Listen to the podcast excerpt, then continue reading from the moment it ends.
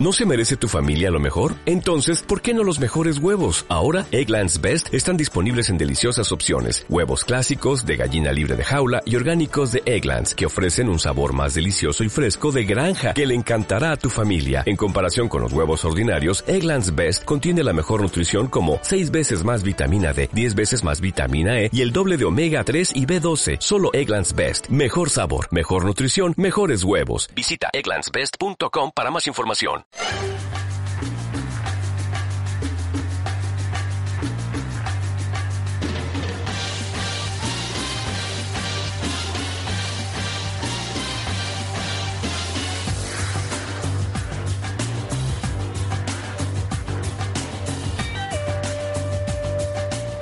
Buenas tardes, queridos oyentes. Soy Marga de la Fuente y os doy la bienvenida a Patenta tu éxito. Aquí estamos un miércoles más estrenando temporada, tercera temporada en antena ya. Ya son tres años casi y aquí seguimos al pie del cañón con la misma ilusión o más si cabe que al principio. Espero que todos hayáis pasado un feliz verano, os haya dado tiempo a resetear, a venir con energía y sobre todo con mucho optimismo, pues los tiempos que nos esperan son cuanto menos difíciles y con cierta incertidumbre. Hoy, como decía, comenzamos esta nueva temporada, esta vuelta al cole, y nada mejor que inaugurar el programa con un tema de absoluta y total actualidad, salud y negocios en tiempos de COVID-19. Parece que son dos conceptos muy distintos, ¿no? La salud y los negocios, pero yo creo que van muy unidos, bueno, yo creo, y todos yo creo que lo pensamos igual van muy unidos porque salud y negocios, una cosa sin otra, es imposible.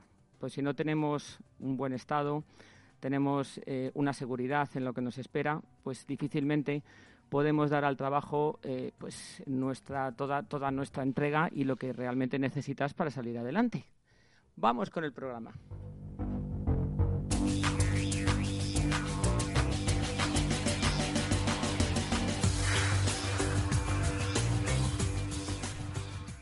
Hoy tenemos dos grandes invitados que nos han hecho un hueco en su apretada agenda. Ambos son hombres de éxito. El doctor Javier Cabo, afortunadamente ya lo hemos tenido más de una vez en el programa. Buenas tardes, doctor Javier Cabo. Hola, buenas tardes, Marga. ¿Qué tal? Y muchísimas gracias por estar aquí. Nada, gracias a ti como siempre. ¿Qué tal el verano? Muy bien, fantástico. Sí, ¿no? Fantástico. a pesar de un poco lo normal de, de las reuniones y demás, muy bien y esta incertidumbre, ¿no? Que estamos ahí un poco a ver qué pasa y todos estamos con, algunos sustos eh, por los niños, pero bueno, bien. Ahora nos contarás todo, que necesitamos que nos des, que nos cuentes muchas cosas, que nos des todos esos sabios consejos que tú tienes. Y contamos también, afortunadamente, con Yago Alonso, director de Biotonic en España, una persona con más de 30 años de experiencia en el mundo directivo y un grande también del mundo de los negocios. Muchas, bueno, buenas tardes y bienvenido, Yago. Buenas tardes, Marga. Muchas gracias por la invitación. Y muchas gracias. Te agradecemos que estés aquí también con nosotros. Y justo a la vuelta al cole, que es bastante complicado, porque seguro que estás muy ocupado y con muchas cosas ahora. Sí, la vuelta al cole a mí ya me queda lejos de mis hijos, pero afortunadamente me queda todavía la responsabilidad profesional. La vuelta al cole empresarial, que no es menos importante. Como decimos, todo está unido, ¿verdad? Totalmente.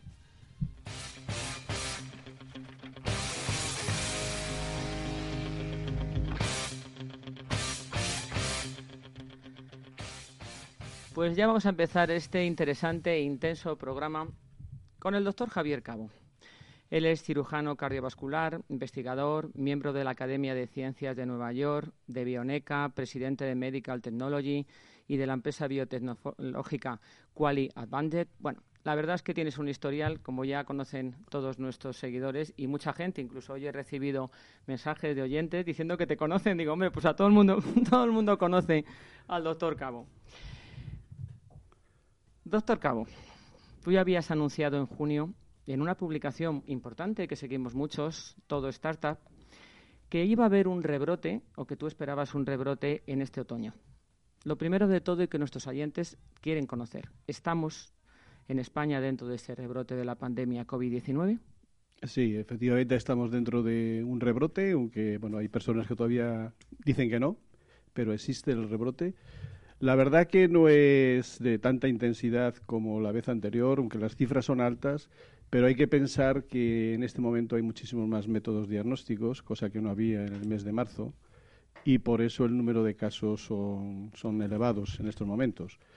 Eh, cosa positiva es que hay menos poder eh, letal, es decir, hay menos pacientes ingresados y menos pacientes que afortunadamente mueren por el problema del, coronavirus, pero sí estamos dentro de un rebrote. ¿Por qué es menos intenso, Javier? Doctor Cabo. Pues eh, es menos intenso por una sencilla razón de que este coronavirus, yo creo que ya lo hablamos alguna vez, es un coronavirus muy grande, tiene aproximadamente unas 30.000 bases nitrogenadas y realiza muchas eh, replicaciones, lógicamente, y tiene muchas mutaciones. Entonces, al tener muchas mutaciones, pues desde marzo aproximadamente, a nivel mundial, el 75% de todo el genoma analizado del coronavirus ya no es el mismo que era anteriormente. Ha mutado el aminoácido 614, que era el ácido aspartico, lo ha cambiado a la glicina, y esto que parece una cosa insignificante, es un mero aminoácido, pero esto lo hace que sea mucho más infectante, es decir, este coronavirus es tiene un poder muchísimo más infectante que el anterior, el que vino de, China y de Italia, el nuestro es la cepa de Italia, pero es mucho menos letal. Es decir, tiene menos poder de eh, desarrollar tormenta de citocinas y el ser humano bueno, pues tiene una reacción un poco menor que la que tenía anteriormente. Por eso hay menos eh, pacientes ingresados y menos eh, casos de mortalidad. Quizás es una buena noticia dentro de, bueno, de, lo peligroso que sería en estos momentos por esa virulencia que tiene de contagios, esa capacidad de contagio tan virulenta, ¿no? Como, como está diciendo. Hombre, yo creo que es muy importante esto por, dos motivos. Primero, porque si tiene, primero porque, porque es menos letal, eso ante todo. Entonces, al ser menos letal y producir menos carga de, enfermedad, eh, es, la esperanza que tenemos de que podamos lograr combatir esta pandemia. Y segundo, porque eh, al ser mucho más infectante, pues va a ser mm, una inmunidad de rebaño, aunque dure poco, muchísimo más rápida que la anterior. Sí, porque yo he leído, dentro de que evidentemente yo no tengo los conocimientos que tienes tú, doctor Cabo, He leído que la inmunidad de rebaño tendría que ser el 80% de la población para que fuera una inmunidad real. Sí, aproximadamente. Aproximadamente, o sea, eso es cierto. ¿Qué quiere decir que...? Tendría que ser masiva. O sea, claro, que prácticamente todo el mundo... como, como con la gripe. Claro. Pero ¿qué muta qué quiere decir? Para la gente que nos está escuchando y que lo tiene que entender mejor. ¿Es como la gripe que cada año te tienen que vacunar porque esa cepa de la gripe es cambiante o ha mutado, lo que mm, llamamos una mutación? Correcto, correcto, correcto. Es decir, coronavirus, adenovirus y demás eh, virus, hay muchísimas cepas, muchísimas variedades y cada año pues pueden aparecer cepas distintas por eso por las mutaciones que hace genéticas. Y aquí se me ocurre una pregunta que, imagino que a mucha gente eh, le rondará también la cabeza. Y entonces la vacuna, ¿qué ocurre con esa vacuna esperada? aunque era una pregunta que íbamos a hablar posteriormente y la volveremos a retomar. Pero entonces, si ese, ese virus ha mutado, eh, la vacuna que hoy en día te ponen para, para estar inmunizado, en un año siguiente o en seis meses tendrá que ser una distinta o no tiene nada que ver eso. Sí, totalmente de acuerdo contigo. Es decir, el problema de la vacuna es que yo creo que es una falsa esperanza que se está dando prácticamente a la humanidad para que tengan, pues, eh, eso, una falsa esperanza, ¿no? Es una utopía la vacuna, hasta que se desarrolle, todavía durará muchos años.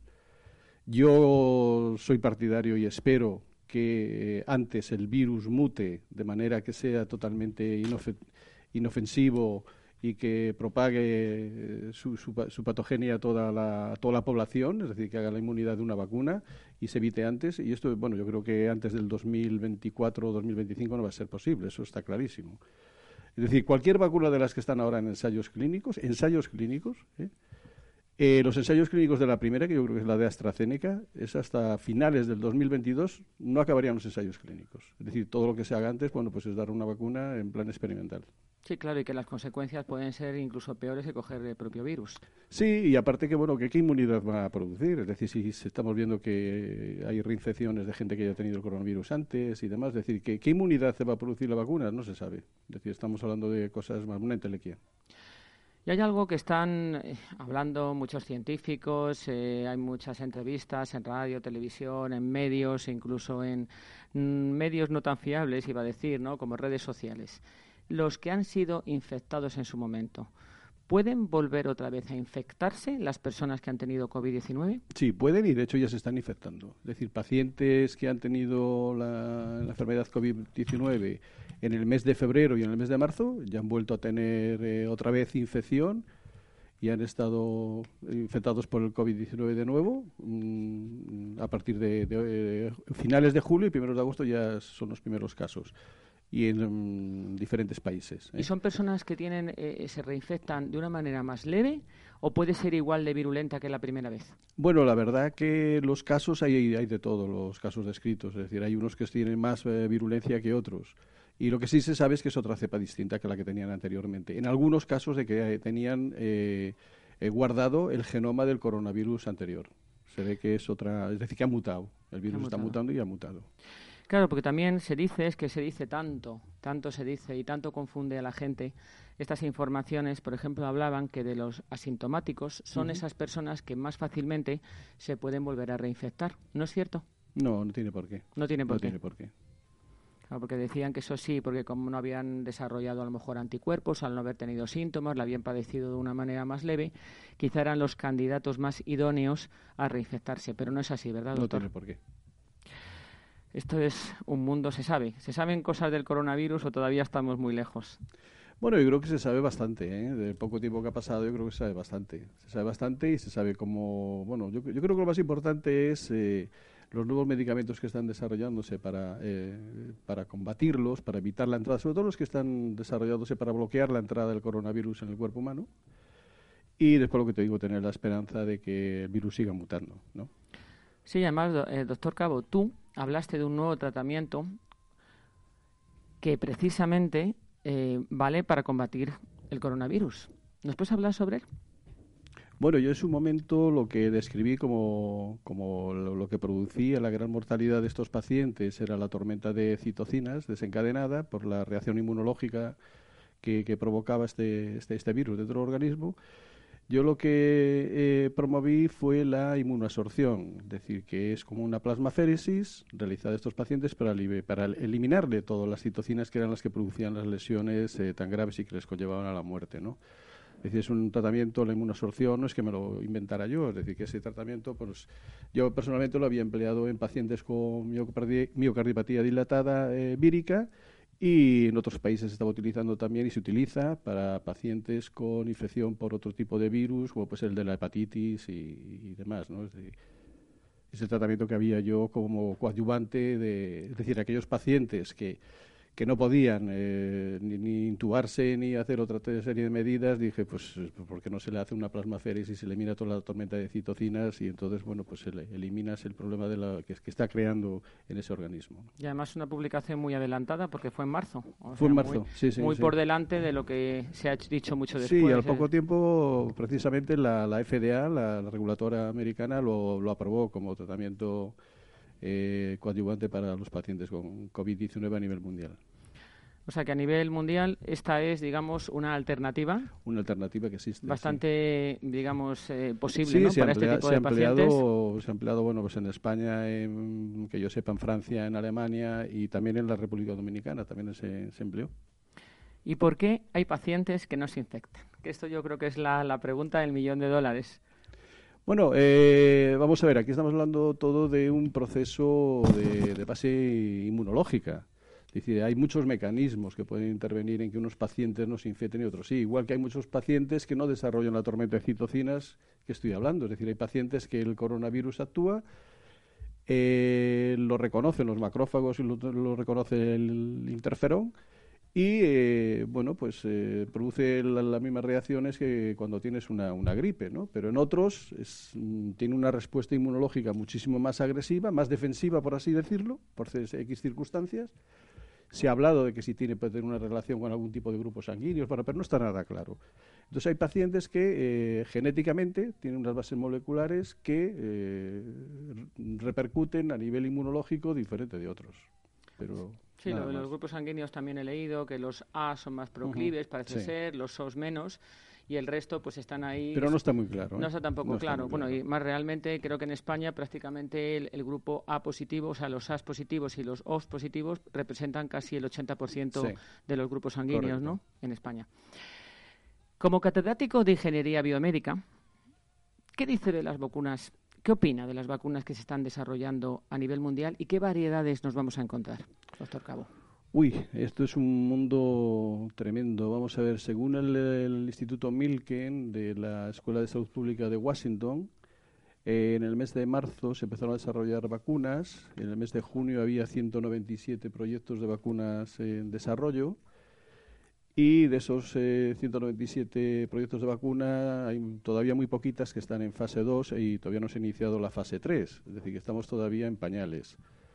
Yo creo que es un poco una ilusión que se está dando a la gente para que esté tranquila, pero no podemos esperar, ya digo, que, tengamos una vacuna eficaz y efectiva a corto y medio plazo. Es decir, la vacuna que más eh, avanzada está es la de Oxford, desarrollada por Oxford, la que está haciendo AstraZeneca. Y esa vacuna, los ensayos clínicos, no la comercialización, la finalización de los ensayos clínicos está prevista para finales del 2022. Es decir, que todavía estamos pues en pañales. En pañales. Pues en verdaderos pañales. Y después hay otras vacunas que mejor prefiero no hablar, porque eh, hay vacunas, por ejemplo, la que se está desarrollando Moderna, la americana, que es una vacuna basada en, ARN mensajero, es decir, que lo que estás haciendo es alterando la genética de la persona que se la ponga. La de AstraZeneca, bueno, al fin y al cabo son virus atenuados de chimpancé, son adenovirus de chimpancé, que tienen una mezcla de capa proteica del coronavirus y lo que te produce es una reacción inmunológica. Utilizan el adenovirus del chimpancé como un vector. Pero la otra es que hace ya una modificación genética y eso es bastante peligroso. Eso me imagino que está alterando incluso el ADN, ¿no? Sí, sí, correcto, es que altera una el ADN. persona altera el ADN totalmente. Totalmente profana en el mundo científico, pero bueno, por lo que leo, por lo menos entiendo que estás modificando totalmente. Es decir, que la esperanza de las vacunas, pues eh, yo creo que la que se está un poco engañando, entre comillas, a la, gente, diciendo que una vacuna está allí al lado y demás, pero que no, no, es así. Hay que seguir con, con, la esperanza, sobre todo los tratamientos, tratamientos que bloqueen la entrada del virus. Hay varios, eh, está del laboratorio Apeirón el AP, APN01, está de Takeda el TAC888, que son bastante efectivos. Después tenemos otros que bloquean la replicación, que se están trabajando mucho con ellos, se están empezando a aplicar ahora, que es el Rendesivir, por ejemplo.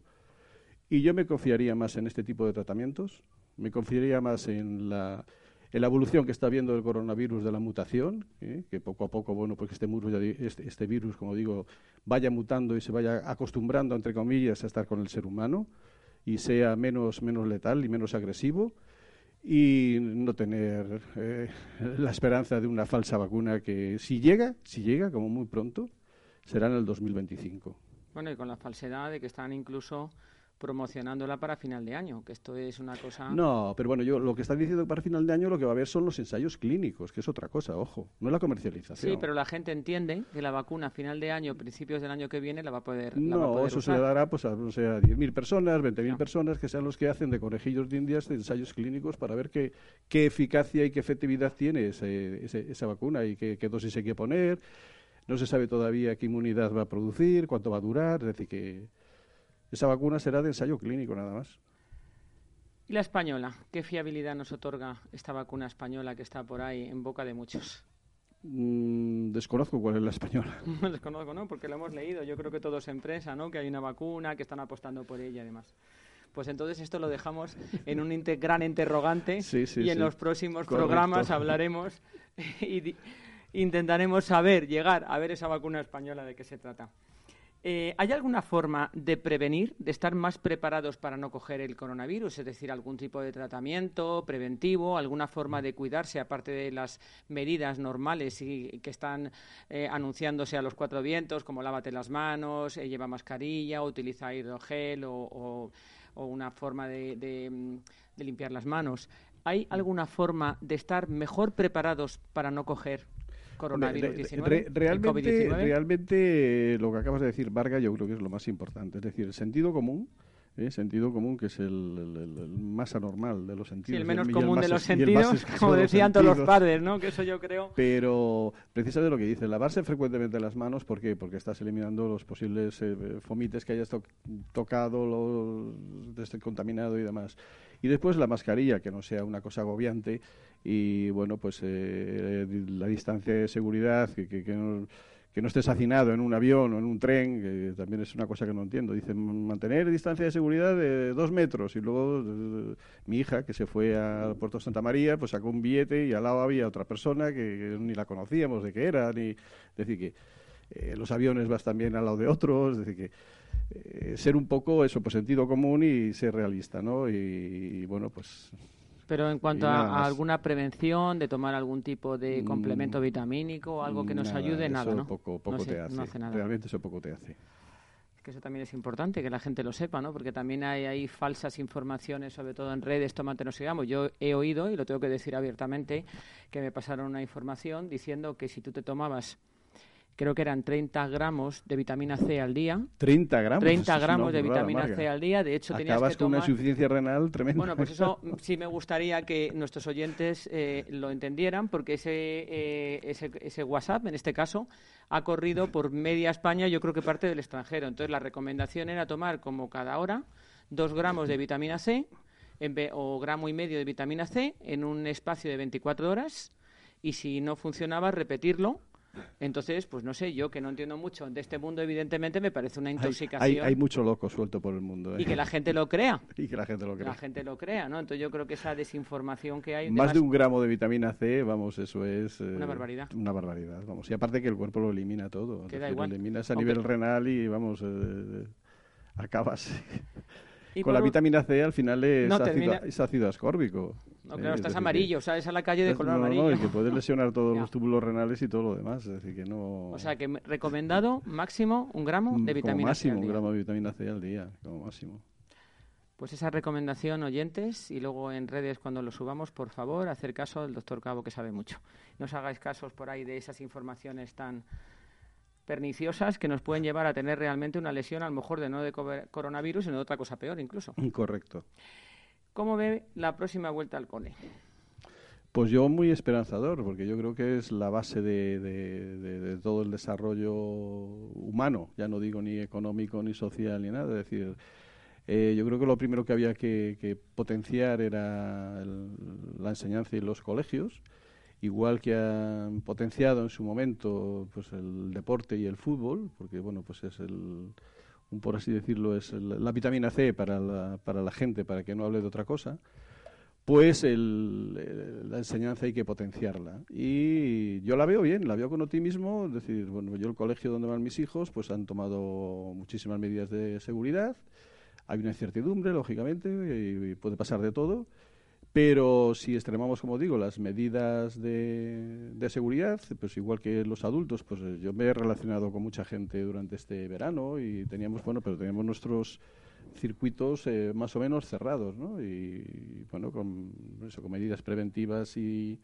y demás, yo creo que se puede hacer una, una enseñanza eh, adecuada y segura, ¿no? Igual en las empresas, es decir, que, que de esto ya hablará mi amigo, mi amigo Yago luego pero yo creo que es eh, decir, la enseñanza y la economía hay que, hay que seguir eh, eh, fomentándola y potenciándola.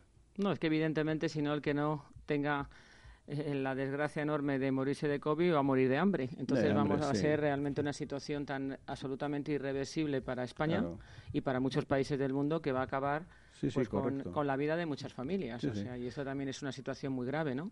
Y esperar lo que digo yo, esperar tener la esperanza de que poco a poco el virus vaya mutando, como parece que va mutando y que va perdiendo su virulencia. Y bueno, pues eh, si hay que esperar un año con medidas de súper de protección, pues no pasa nada tampoco. Por llevar la mascarilla de vez en cuando, pues bueno. Pues o sea, que llegaremos a vivir como si fuera una gripe, con ello como más Correcto, o, menos... o sea, al final este coronavirus acabará en eso, un coronavirus más y es una gripe más, eh, sin más. Que se puede vivir perfectamente con ella, teniendo las precauciones para la gente inmunodeprimida, gente mayor. Sí, igual que pasa con los demás. Con cualquier otra enfermedad, con cualquier otra que la tenemos ahora, la de adenovirus o de los mismos coronavirus que nos atacan todos los años. Entonces, doctor Cabo, tranquilizamos a todos los papás, a los niños eh, mayores y no tan mayores, porque también hay universitarios y gente que ya también nos están siguiendo, no solo desde España, de, de otros países de Latinoamérica, que saludamos, por supuesto, y les mandamos un abrazo enorme, que pueden volver al colegio siempre y cuando, o al, bueno, al colegio a su formación habitual, siempre y No es que puedan, yo creo que es que deben. Que deben Deben, hacerlo. Eso hay que potenciarlo. Eso hay que potenciarlo y ya digo, y tener la, la esperanza de que, de que, sobre todo con los medicamentos nuevos, es decir, que, que se están desarrollando, que esto se pueda combatir y que no haya el gran problema que hubo pues en todos los centros, eh, tanto españoles como de, del resto de muchas partes del mundo, de que se saturaron los hospitales. Es decir, que hay que hacer previsiones. No se han hecho previsiones. A mí No, sí, es una cosa que yo pues lo anuncié. Dije, bueno, pues aquí vamos a estar igual en otoño porque aquí ni eh, seguimos la gente. Vamos a ver. eh, el gran problema de, de España es eh, la sanidad. La sanidad tiene pocos profesionales. Tiene pocos profesionales y encima hay pocos recursos sanitarios. Se dedica muy poca porción del PIB a la sanidad en España. Tenemos una sanidad muy buena para lo poco que invertimos en ella. ¿eh? Entonces hay que invertir más en sanidad. Debían de haberse preparado durante esta época eh, a gente especializada en manejo de respiradores, porque una cosa es ya no que no tengamos respiradores, sino que bueno, pues dentro de un hospital hay muy poca gente que sepa manejar un respirador. ¿eh? Es decir, pues los intensivistas, los anestesistas, eh, los cirujanos cardíacos, porque nuestros pacientes van allí y pocos más. Es decir, que y un respirador hay que saber manejarlo. Había que, había que comprar respiradores y había que hacer una serie de medidas que yo creo que no se han hecho. Y formar a esas Y personas formar para a que esas la hagan personas, bien, claro. lógicamente. Y tener buenos gestores, que también es tan importante como el buen profesional. Porque Bueno, y ya también si nos metemos en esto tenemos buenos políticos. Bueno, pero quiero decir que la gestión, o sea, el, el gestionar Sí. un hospital es como gestionar una empresa. No, no, sí, la Eh, macrogestión. tienes que tener Lo un- más importante es la claro, macrogestión. claro, la macrogestión que ya vimos lo que han hecho en su momento y que me imagino siguen los mismos harán lo mismo. Pues vamos a ser optimistas, porque si nos ponemos negativos, la cosa va mal. Doctor Cabo. Sí, sí, sí. No, yo soy muy optimista. ¿eh? Ah, sí, ya lo veo, porque nos anima a volver al cole y a la actividad empresarial, entonces eso No, yo sí, creo que... bueno, nosotros estamos desarrollando un modelo de vacuna sintética que yo creo que al final pues va a ser el definitivo, ¿eh? que Seguro es que sí. Eh, totalmente inocua y que lo que va a hacer es evitar que el coronavirus entre del- el- en el organismo. No intentar atacarlo una vez que ha entrado, sino que bloquee la entrada del coronavirus. Pues ojalá podamos dar aquí esa noticia maravillosa, Pues eh, ¿eh? posiblemente. doctor Cabo, que la vacuna, este, vamos, la vacuna, este Por eso cuando me preguntaste la vacuna española digo, ¿cuál? Porque es que hay No, es que muchas. hablaban de Es- varias, ¿no? Nosotros tenemos una, pues ahí habrá más. Pues seguro, seguro que esta tendrá mucho éxito y podemos anunciarlo a bombo y platillo que la gente puede utilizarla con todo tipo de garantía y será una solución Sí, para sí. todas estas personas. Pues vamos al test del éxito. Un libro que hayas leído durante este confinamiento y nos puedas recomendar. Uy, lo pare- parece muy cursi, pero la historia de los godos, vamos. ¿No? ¿Por qué no? La voy a apuntar hasta yo para que no se... Me- Bueno, luego me me ha- escucho me el ha- podcast. Me ha encantado. Un consejo para no caer en la negatividad. Ser, pues ser positivo, es decir, ser positivo Hombre, a pero un tope. consejo un poco Un más- consejo, pues levantarte el día y decir, ¿qué día más feliz, que qué día más... Más concreto. Porque hay ¿Eh? que ser positivo Claro, siempre. es decir, cualquier cosa positiva, siempre valorar lo positivo y no lo negativo. ¿Y cuál es tu fórmula del éxito? Tanto éxito durante tantos años, doctor. Pues ser positivo, sobre ¿Sí? todo, y estar rodeado de una excelente familia, tener unos hijos maravillosos, una mujer maravillosa y unos amigos excelentes y maravillosos también. Qué maravilla. Pues ya sabéis lo que tenéis que hacer, seguir los consejos del doctor Javier Cabo, ser positivos, todo lo que os he dicho sobre la enfermedad, eh, llevar a los niños al colegio, llevar una normalidad dentro de esta anormalidad, porque para mí no es la nueva normalidad. Yo No digo existe- siempre no que para mí es la nueva anormalidad, porque esto de normal no tiene nada. Parecemos de una película de estas de, de infecciosos zombies que salen con las mascarillas y que estamos ahí a metro y medio del vecino, entonces no es normal. Yo No. llevo, yo llevo eh, creo que ahora van ya 12 años que estoy escribiendo un libro. Fíjate que he escrito muchos libros de medicina y, y demás. Pero llevo con... Hace 12 años empecé a escribir un libro que era Lo anormal de ser normal. Todavía no lo he acabado, pero espero acabarlo el próximo año. Y te lo, Pues te lo es un buen título, porque además lo normal abunda poco. Lo- vamos, es que yo creo Lo que lo normal que, abunda que- muy poco. que- que es lo normal es anormal. Efectivamente, como lo que nos está pasando ahora, esta normalidad de normalidad no tiene nada. Pues muchísimas gracias, doctor Javier Cabo. No te nos vayas, porque al No, final, no, a ver si nos sobra aquí. un poquito de tiempo e interactuamos. No, además aquí encantado con Yago y con, contigo y con, con- con Sí, sí, que nuestro invitado especial, Ángel. Tenemos aquí un invitado en la sombra que luego por lo menos saludar a la audiencia también. Muchísimas gracias.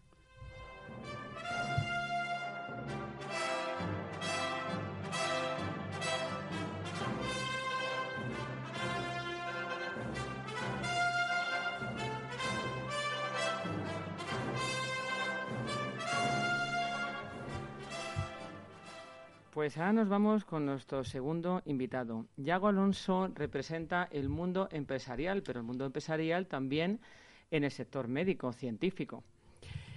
Yago Alonso es director en la actualidad de Biotonic España, tiene más de 30 años de experiencia, durante siete años fue presidente de FENIN, la Federación Española de Empresas de Tecnología Sanitaria, que es la patronal de este sector, y un experto pues en el mundo de la medicina cardiovascular, de medicina, bueno, un montón de cosas nos tiene que contar Yago Alonso. Buenas tardes, Yago.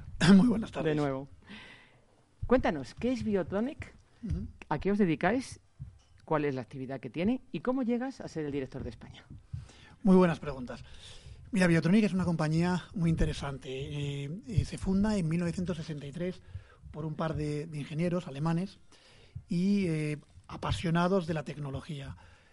Comento, para daros la idea, es una compañía dedicada exclusivamente al mundo de la cardiología y es una compañía que lanza su primer dispositivo, su primer marcapasos, como os he dicho, en 1963 cuando el primer dispositivo a nivel mundial se había implantado en 1958. Es decir, fueron eh, bastante eh, early adapters, eh, gente innovadora que, desarrolló un dispositivo muy interesante. Hoy en día Biotronic está presente en prácticamente la totalidad de los países del mundo. Es una compañía multinacional, como se comentaba, alemana, muy potente y tiene la característica de que es la única compañía, en este caso, en el sector 100% de capital europeo. En el, sector de la cardiología hay muchas compañías, pero pocas tienen capital 100% europeo. Esta es 100% europeo. A nivel mundial tiene un volumen de facturación en torno a 1,6, eh, voy a decir en castellano, 1.600 millones de euros, que tendremos la tendencia a decirlo en inglés. y eh, bueno, es una compañía realmente interesante. ¿Cómo llego yo a la compañía? Bueno, llego...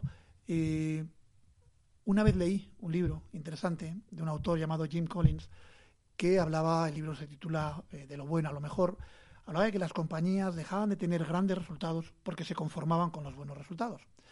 Y un día me di cuenta que después de 13 años en mi anterior compañía había llegado ese momento, tenía que buscar nuevos retos. Eh, la complacencia de decir lo estoy haciendo bien no era suficiente y me apetecía un nuevo reto.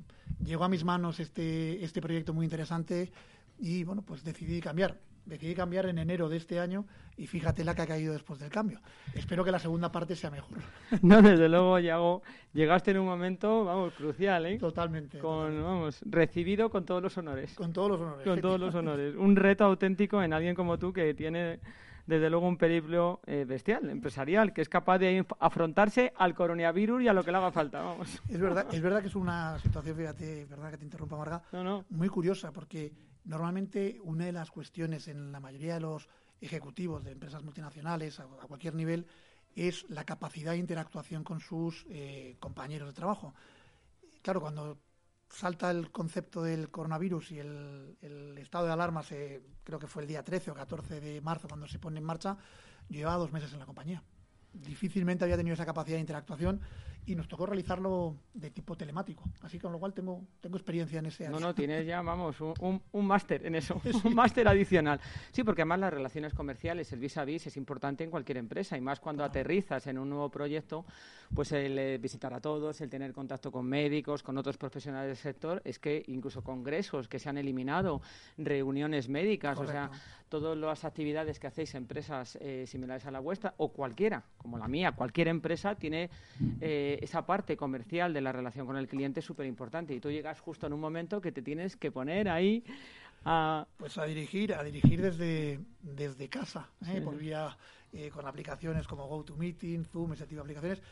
Y bueno, siendo difícil, porque no cabe la menor duda de que es, es complejo, eh, yo he aprendido muchísimo. he aprendido muchísimo. Comentaba con, con Javier ¿no? el otro día, la primera es el, el valor del trabajo, cosa que cuando lo tenemos habitualmente no lo ponemos en, valor.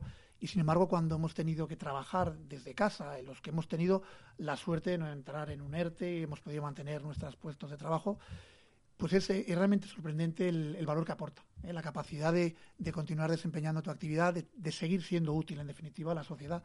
Y eso realmente, aunque sea vía telemática, ha sido muy interesante. No, muy interesante como experiencia, porque además parece que tiene un poco una, una mala prensa, ¿no? El teletrabajo, porque tú estás desde casa trabajando, no vas a dedicarle el tiempo suficiente, no vas a ser efi eficiente en lo que haces, y yo creo que no ha sido así. Incluso ha habido gente que ha trabajado, no sé si compartes conmigo esta opinión. Yago, que ha trabajado incluso más tiempo de lo que hubiera, lo hubiera hecho físicamente en su puesto de trabajo. Mm, sin lugar a dudas. Nosotros hemos estado viendo eh, en todo momento los índices de actividad que hemos tenido. Hemos visto que ha sido muy parecida, ahora contaré sobre el aspecto de nuestro negocio, ¿no? pero ha sido relativamente parecida a la que teníamos antes del coronavirus y indiscutiblemente lo que hemos visto es que el compromiso de los empleados de la compañía ha sido muy elevado. Probablemente, Marga, hayan dedicado más horas al trabajo de las que probablemente dedican cuando están físicamente en la oficina, ¿no? Eso es una, Seguramente habrán hecho un sobreesfuerzo, claro, para no dejar de nada de lado y cumplir perfectamente sus obligaciones, estoy completamente segura. Eh, ¿Cuáles son vuestros productos estrella? Me gustaría que me nos contaras sobre algunos de ellos. Y además, en este momento, yo creo que son, eh, bueno, estáis en un momento bueno eh, en este sentido, porque desgraciadamente, aparte de que hay muchos enfermos eh, eh, cardiovasculares que van a necesitar de vuestros productos, además de eso, el COVID y, el doctor Javier Cabo lo puede, vamos, y tú lo sabes perfectamente porque ya tenéis estudios y unos conocimientos muy extensos sobre ellos, han desarrollado unas patologías cardiológicas importantes que muchos de ellos necesitarán algunos de vuestros dispositivos. Eh, ¿Nos cuentas esos productos estrella y si pueden adaptarse al COVID-19 algunos de ellos? Perfecto. Mira, el, la actividad de nuestra compañía eh, está principalmente centrada, como os he dicho al principio, en el área eh, cardiovascular, con un apartado también importante en lo que sería vascular periférico, que sería toda aquella cirugía que, que se produce en los miembros inferiores. ¿no? Yendo a la parte de la cardiología, que indiscutiblemente bien, como comentaba el doctor Cao, ha habido muchísima patología asociada al COVID, pues hombre, tenemos, tenemos varios productos ¿no? que nos pueden ayudar. De uno hablaré ahora, que es el, el home monitoring, la, digamos, telemetría y el control a distancia de los pacientes sin necesidad que estén en el hospital. Pero como compañía sí os diré que mmm, tenemos dos áreas importantes de actividad dentro de la cardiología. Una que es eh, la cardiología intervencionista, eh, que es toda aquella actividad que tiene que ver con eh, permíteme la expresión, con la parte de fontanería, con la parte de los vasos. No, no, sí, además lo entenderá muy bien la gente claro, así. Con todos los fluidos, por no intentar buscar un concepto más sí. técnico. Y otra parte muy importante del negocio, que es todo lo que tiene que ver con el componente eléctrico del corazón, la parte, digamos, de las arritmias complejas que se producen. En el área de, de la cardiología intervencionista, eh, tenemos un producto que es muy interesante, que se llama Magmaris, y es el primer stent mundial insisto en este tema, metálico con tecnología eh, bioabsorbible. Insisto en metálico porque había otros de polímero anteriormente también. ¿Qué hace un stent eh, eh, reabsorbible y que además es farmacoactivo? Bueno, pues lo que consigue básicamente eh, el stent, para aquellas personas que no lo conozcan, no es ni más ni menos que un muelle que cuando ha habido una lesión, habitualmente un infarto, lo que se suele poner es para descomprimir la lesión ¿eh? y toda esa estenosis que se ha producido en, la, en el vaso, pues restituir el, el, flujo sanguíneo lo antes posible. ¿Qué es lo que ocurre cuando esa prótesis ha pasado un periodo de 6 a 12 meses, esa lesión ya se ha curado? Eh, tradicionalmente, en los primeros stents, en los años 90, esa prótesis quedaba. Eh, hoy en día sigue quedando ¿eh? y queda de por vida del paciente pero quizás no tiene ningún sentido. Si pensamos desde el punto de vista clínico, ¿qué, ¿qué, sentido tiene esa prótesis si no aporta ningún tipo de valor clínico ni terapéutico? Entonces, bueno, pues la idea de los ingenieros es, vamos a intentar que aquello sea reabsorbible, que el propio cuerpo humano la pueda reabsorber y desaparezca sin necesidad de otro intervencionismo. Bueno, pues eh, hoy en día tenemos eh, Magmaris, que es de magnesio, es un material metálico, y realmente es muy interesante. Es farmacoactiva, tiene una droga para evitar una restenosis, pero además tiene eh, ese concepto de la, digamos, la propia reabsorción. Hoy en día es una terapia, para ser sinceros, todavía embrionaria. Estamos empezando a trabajar.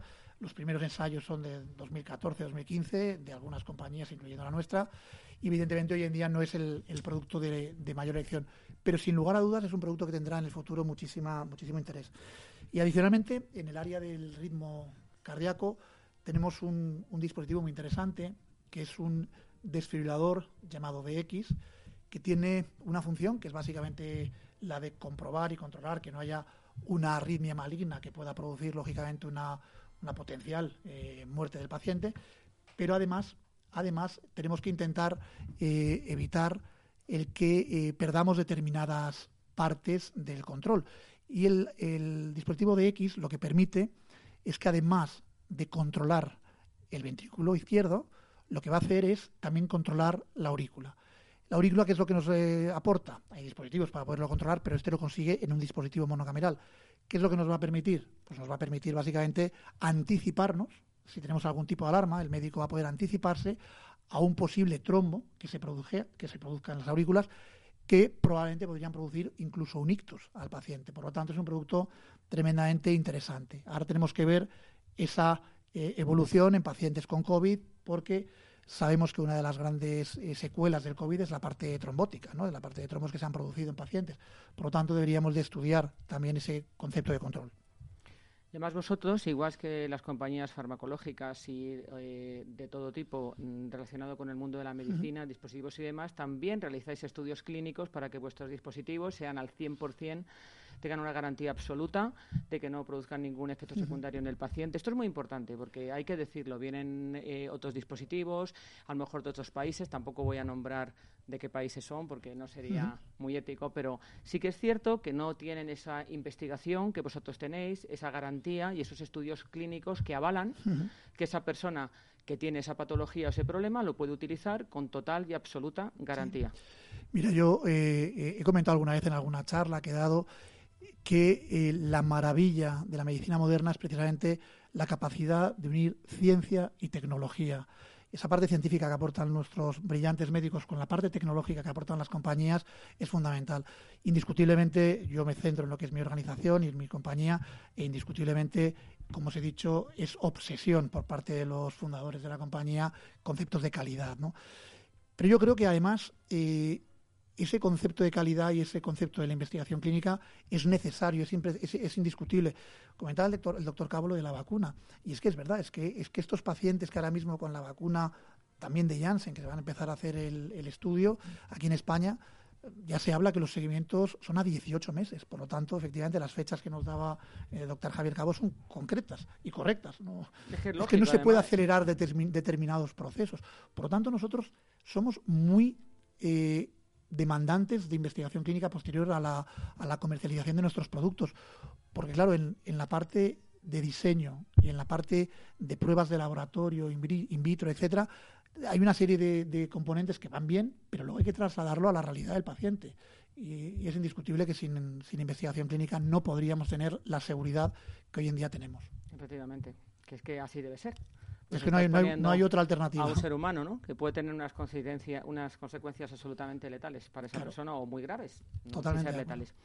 La telemedicina también es uno de vuestros fuertes y además eso que parecía el futuro, de futuro no tiene nada porque es más que presente. Porque claro, eh, ¿qué estamos evitando en este momento? Pues unos seguimientos presenciales, pues debido a la pandemia, la cantidad de personas que, pues como decía el el doctor Cabo, pues los hospitales han saturado, algunas intervenciones pues han tenido que no eran muy graves posponerse, porque claro, era una emergencia nacional el atender a esos pacientes. ¿Cómo, eh, ¿Qué hacéis en telemedicina? ¿Qué hmm. sistemas tenéis de diagnóstico? Porque me parece súper interesante que nos cuentes sobre esto, Yago Alonso. Vale, la, telemedicina, ese, ese concepto que tú has comentado, ¿no? que parecía algo del futuro, bueno, pues es algo que realmente Biotronic lanzó hace más de 15 años. Realmente son muchos años eh, en este de, andadura. ¿Qué es lo que ocurre? Lo que ocurre es que hemos ido evolucionando en paralelo a las necesidades eh, hospitalarias. Lógicamente, al principio era una necesidad alejada. Os voy a poner un ejemplo. El paciente hace 12 o 13 años le parecía ciencia ficción y el paciente quería ver al médico. Es que el médico no me ha visto. Ya, pero es que el médico te está viendo a través de eh, la aplicación del dispositivo que está enviándole la información, ya, pero quiero ver al médico. Hoy en día, 12, 13 años después, es mucho más frecuente que el paciente entienda que la misma calidad que recibe cuando está visitando al paciente, perdón, al médico, es la misma que recibe a través de la telemedicina. ¿Qué es lo que hace realmente nuestro sistema de home monitoring? Nosotros cuando implantamos un dispositivo, o te daré como un dato, eh, a nivel mundial se implantan más de un millón de dispositivos un millón de dispositivos eh, cardiovasculares al año en todo el mundo. Claro, cuando tú analizas la cantidad de millones de personas, cuando coges una serie de 10 años, 12 años, pues claro, efectivamente, si esas 12 o 13, 14 millones de personas tuvieran que ir permanentemente al hospital para que el médico analizara cómo está el dispositivo y cómo evoluciona su enfermedad, pues también produciría algún tipo de pequeño colapso en, en las unidades de cardiología, ¿no? ¿Qué es lo que tiene? ¿Cuál es el principio básico de la, de la monitorización remota? Básicamente es que al final del día, es un ejemplo, puede ser en cualquier momento, el paciente se conecta a través de un cardio messenger, que es como lo llamamos nosotros, no deja de ser una especie de pequeño smartphone, eh, recibe toda la información que ha tenido durante ese día el corazón, toda su actividad cardiológica, y esa es enviada al hospital a diario. Eso es muy importante. En el caso de que haya una anomalía, haya habido, aunque el paciente no haya percibido que podía tener algún tipo de anomalía, lo que, lo que se, el, médico lo recibe y siendo consciente de que ha habido una anomalía, puede citar al paciente y decirle, vente corriendo al hospital porque has tenido pues, este, una fibrilación auricular, una ventricular o lo que fuera. ¿Cuál es la, ventaja práctica en esta experiencia actual del, del, COVID? Y eso es una de las grandes eh, situaciones. Recordar que entre los meses, los meses duros, los meses de marzo, abril, mayo, junio, eh, la recomendación era no ir al hospital si no era estrictamente necesario. Pero claro, el paciente con un dispositivo implantado sigue requiriendo asistencia, sigue teniendo que saber cómo está evolucionando su corazón. Imaginaos el poder de poderlo hacer desde casa, interactuando telemáticamente con su, con su médico y con absoluta seguridad con sistemas encriptados que evitan cualquier tipo de concepto de hackeo, etcétera. ¿no? Pues es una maravilla. Hoy en día te puedo decir, Marga, que desde marzo teníamos una adopción alta ya en España de, este sistema de monitorización, era alta, era muy elevada, pero se ha disparado. Se ha disparado. O sea, ahora mismo eh, te puedo decir que entre el 85 y 90% de los implantes que se producen, el paciente y el médico requieren que tenga ese, este sistema. Absolutamente. Es que eh, además también no no solo por el coronavirus, sino que también se, evita mucha saturación en la sanidad. Porque si tú puedes atender y monitorizar a esos pacientes a distancia, saber qué tipo, qué, les puede pasar, qué necesitan, automáticamente, aparte que la posibilidad de reaccionar eh, muy precozmente es, eh, vamos, del 100%, Aparte no saturas el sistema sanitario, que muchas veces la gente va por cosas que realmente, sinceramente, no son importantes, ¿no? Me duele no sé qué, pues hombre, lo puedes consultar. En pacientes con insuficiencia cardíaca, ver eh, determinados síntomas tres, cuatro días antes de que tengan una caída grave eh, es importante y el médico lo recibe en ese tiempo y puede citar al paciente con anterioridad. Me consta, y quiero darte la enhorabuena como director de España, que habéis estado muy preparados en esta pandemia, que tenéis unas medidas de seguridad en vuestra empresa de, vamos, de 10. Muchas ¿Eh? gracias. Lo sé, lo sé de buena tinta, ¿eh? que me he informado por muchas fuentes. Y eso yo creo que es fundamental, eh, transmitirlo a no solamente otras personas de otras empresas o otras personas que nos están escuchando en este momento, sino que también es una garantía enorme para vuestros trabajadores que pueden ir, como también decía el doctor Cabo, pues si tú tienes unas medidas de seguridad, la gente puede volver a esta normalidad anormal de una manera un poco tranquilo y por lo menos ejercer la actividad que sea de manera de manera rutinaria, ¿no? como si fuera una situación más o menos normal. Eh, ¿Os habéis adelantado? ¿Cómo habéis vivido? Bueno, el, el, el, tema es importante. Es decir, la primera reacción que tuvimos, yo creo que todo el mundo, fue de absoluto eh, sorpresa, eh, miedo e incertidumbre. Digamos, ¿qué hacemos mañana? Pero yo que soy una persona optimista como el doctor Cabo, pensé, tenemos dos opciones, escondernos o intentar seguir dando eh, el servicio requerido. Fíjate, Marga, que eh, Biotronic en particular, por nuestra actividad, fuimos, eh, bueno, con muchas compañías del sector, lógicamente, reconocidos como actividad esencial. Por lo tanto, teníamos una obligación, ya no era una cuestión de querer o no, teníamos una obligación grave de continuar dando servicio en los hospitales. Entonces, nuestra responsabilidad estaba en dos áreas. Por una parte, muy importante, en nuestros empleados de campo que están dando soporte en los hospitales y con nuestros clientes, médicos y enfermeras que están recibiendo a nuestro personal. Por lo tanto, parecía eh, muy, muy grave, en mi opinión, que un paciente pudiese contagiarse a través de un empleado nuestro, que un médico pudiese, eh, o viceversa, o que un empleado nuestro pudiera contagiarse. Esa era una responsabilidad. Y la segunda responsabilidad era con los empleados en la compañía, en las oficinas, que también evidentemente teníamos que evitar ese tipo de riesgos de contagio. ¿Qué hicimos? Pues eh, encontramos, lógicamente, a base de buscar, ¿no? Empresas profesionales, que hay muchas, para poder hacer pruebas PCR eh, semanales a los empleados que estaban visitando los hospitales y también análisis serológicos y pruebas PCR a aquellos empleados de las oficinas que estaban yendo a las oficinas para que dentro de lo que fuera posible hubiera un, espacio de mayor seguridad eh, posible. Además, indiscutiblemente pues hemos, hemos conseguido en el mercado pues, eh, materiales de seguridad para los empleados, las EPIs oportunas, etcétera. Y luego también mucha formación y mucha información. Eh, nuestro departamento de calidad ha estado permanentemente enviando eh, informes que bien emitía el Ministerio de Sanidad o cualquier otro para que tuvieran información permanente. Pues enhorabuena y así debe ser. Así deben cuidar las empresas. Muchas gracias. A la gente que trabaja para ellos, porque también es el éxito de la empresa. sin duda. Un buen director que sepa dirigir el barco y una gente que vaya contenta, unos empleados y unos colaboradores que vayan contentos. Y por último, te quería preguntar, como directivo de más de 30 años en el mundo eh, empresarial, danos un consejo para todos aquellos que nos estén escuchando en estos momentos y que estén un poco desanimados por esta situación. Bueno, yo quizás ahí, atendiendo al optimismo, ¿no? como, como comentaba Javier, yo creo que no podemos eh, encerrarnos, escondernos en nuestras casas y entender que hay que esperar a que escampe la tormenta eh, no es válido. Tenemos que salir con energía, con optimismo, con seguridad, empleando el sentido común, eh, protegiéndonos, protegiendo a los demás, siendo en definitiva responsables. Pero hay que salir, hay que seguir la vida.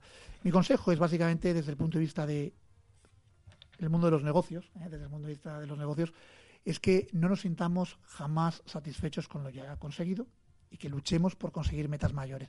Este es un buen momento, es una buena oportunidad para mucha gente. En momentos difíciles siempre es donde hay oportunidades. Siempre salen grandes eh, ideas, ¿no? Y Grandes, y grandes negocios. Exactamente. ¿Te ha dado tiempo a leer algún librito para recomendarnos en esta pandemia? No he leído ningún libro, lo reconozco, en la pandemia, pero antes de la pandemia sí leí ah, eh, uno interesantísimo. Es El arte de saber escuchar. Es un libro de Michael Ende y es un libro que se llama Momo. Es un libro curiosísimo. Es el arte de saber escuchar. Vamos a apuntar también para recomendarlo porque no vamos a estar otra vez en confinamiento, pero por si acaso ya tenemos dos posibles. No, y además saber escuchar qué importante es, ¿verdad? Sí, señor. Y qué poco se escucha. Se oye a veces, pero no se escucha. Correcto. Y por último, ¿cuál es tu clave del éxito? Mira, eh, leí, leí hace años que el éxito, primero yo no creo que tenga éxito, pero el éxito era una compleja mezcla de saber hacer profesional y de humildad. Y yo cuando veo a, grandes directivos, no lo sé, pienso en Amancio Ortega, y uno ve cuando celebró su 80 cumpleaños el cariño que toda su, su, digamos, equipo directivo y trabajadores tiene hacia él, entiendes perfectamente ese, ese gran hombre. Dices, oye, un magnífico directivo con un saber hacer profesional tremendo, pero una humildad que le hace elevarlo a... En fin, yo creo que ese es mi consejo. Ser humilde. Sí, señor. Y tener ganas siempre de aprender. Y, Correcto. y, escuchar, y escuchar. eso es muy importante. Por eso tenemos dos orejitas. Exactamente. Y una boca. Exactamente. Exactamente, para escuchar el doble de lo que hablamos, que no siempre se produce así, pero bueno, que siempre hay que estar atento y aprender mucho, que hay mucho que aprender, nunca sabemos lo suficiente. Pues ha sido un programa magnífico con dos, bueno, más que magníficos invitados. Os agradezco muchísimo. Javier Cabo, doctor Javier Cabo. Nuevamente aquí en el programa. Ya te tenemos aquí medio secuestrado. Muchas gracias por estar con nosotros. Yago Alonso, te agradezco mucho también el haber estado aquí compartiendo esta hora y te pedimos que vuelvas. Pues muchísimas gracias, será un placer. Tenéis Que mucho que contarnos y en esta sección de ciencia, medicina, biotecnología tenemos que enseñar mucho y, y compartir mucho con todos nuestros oyentes para que esas falsas creencias o esas informaciones que no son nada buenas, porque lo que hacen es confundir, aquí las demos de verdad. Un día te regalamos un programa entre los dos cardiovascular. Venga, vale. Sí, señor. A ver si aprendo. Bueno, yo ya me voy informando, ¿eh? que algunas cosillas lo voy cogiendo. Y saludamos también a Ángel Madrid, director de Medical Affairs y de Estudios Clínicos de Biotronic España también e internacional, que lo tenemos aquí, que nos ha acompañado en el silencio aquí en un, en un ladito del programa. Muchísimas gracias, David Cantadero. Bueno, venga, saluda, saluda. No, no, pero saluda un poco rápido buenas tardes, he estado encantado de este programa y he aprendido bastante. Es algo también muy positivo. Bueno. David Cantarero, nuestro técnico, mil gracias David, como siempre, genial. Y a nuestros oyentes, ¿qué voy a decir? Que no nos abandonen, que el próximo miércoles esperamos en este nuevo horario, de 6 a 7 de la tarde. Feliz semana y cuidaros mucho.